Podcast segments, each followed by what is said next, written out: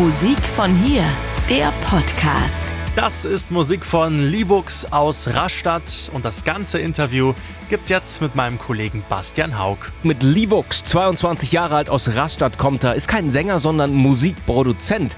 Heißt, du sitzt so wie Robin Schulz oder David Guetta zum Beispiel daheim vor dem Laptop und baust deine Songs zusammen.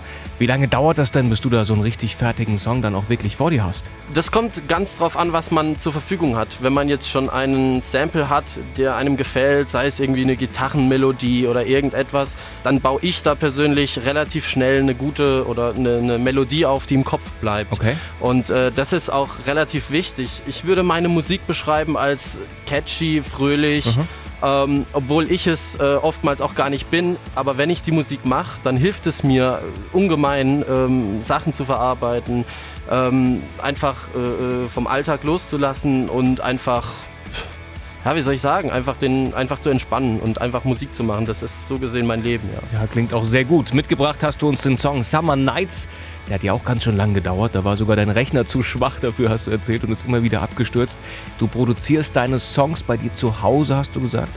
Hast du da irgendwie einen Raum, wo du das machst oder wie funktioniert das ganz genau bei dir? Ich habe äh, jetzt dieses Jahr mit meinem Vater zusammen ein äh, Musikstudio unten in meinem kleinen Zimmer Okay, mehr oder cool. weniger ähm, eingerichtet, Aha. Was auch so ein bisschen schallgedämmt ist, äh, isoliert. Da produziere ich äh, meine Musik relativ laut auch. Meine Nachbarn haben sich teilweise schon beschwert. ja, aber die sind relativ ähm, ja, easy eigentlich. Da bin ich auch relativ, relativ froh drüber, ja. Okay, wie sieht's denn mit deiner Bühnenpräsenz aus?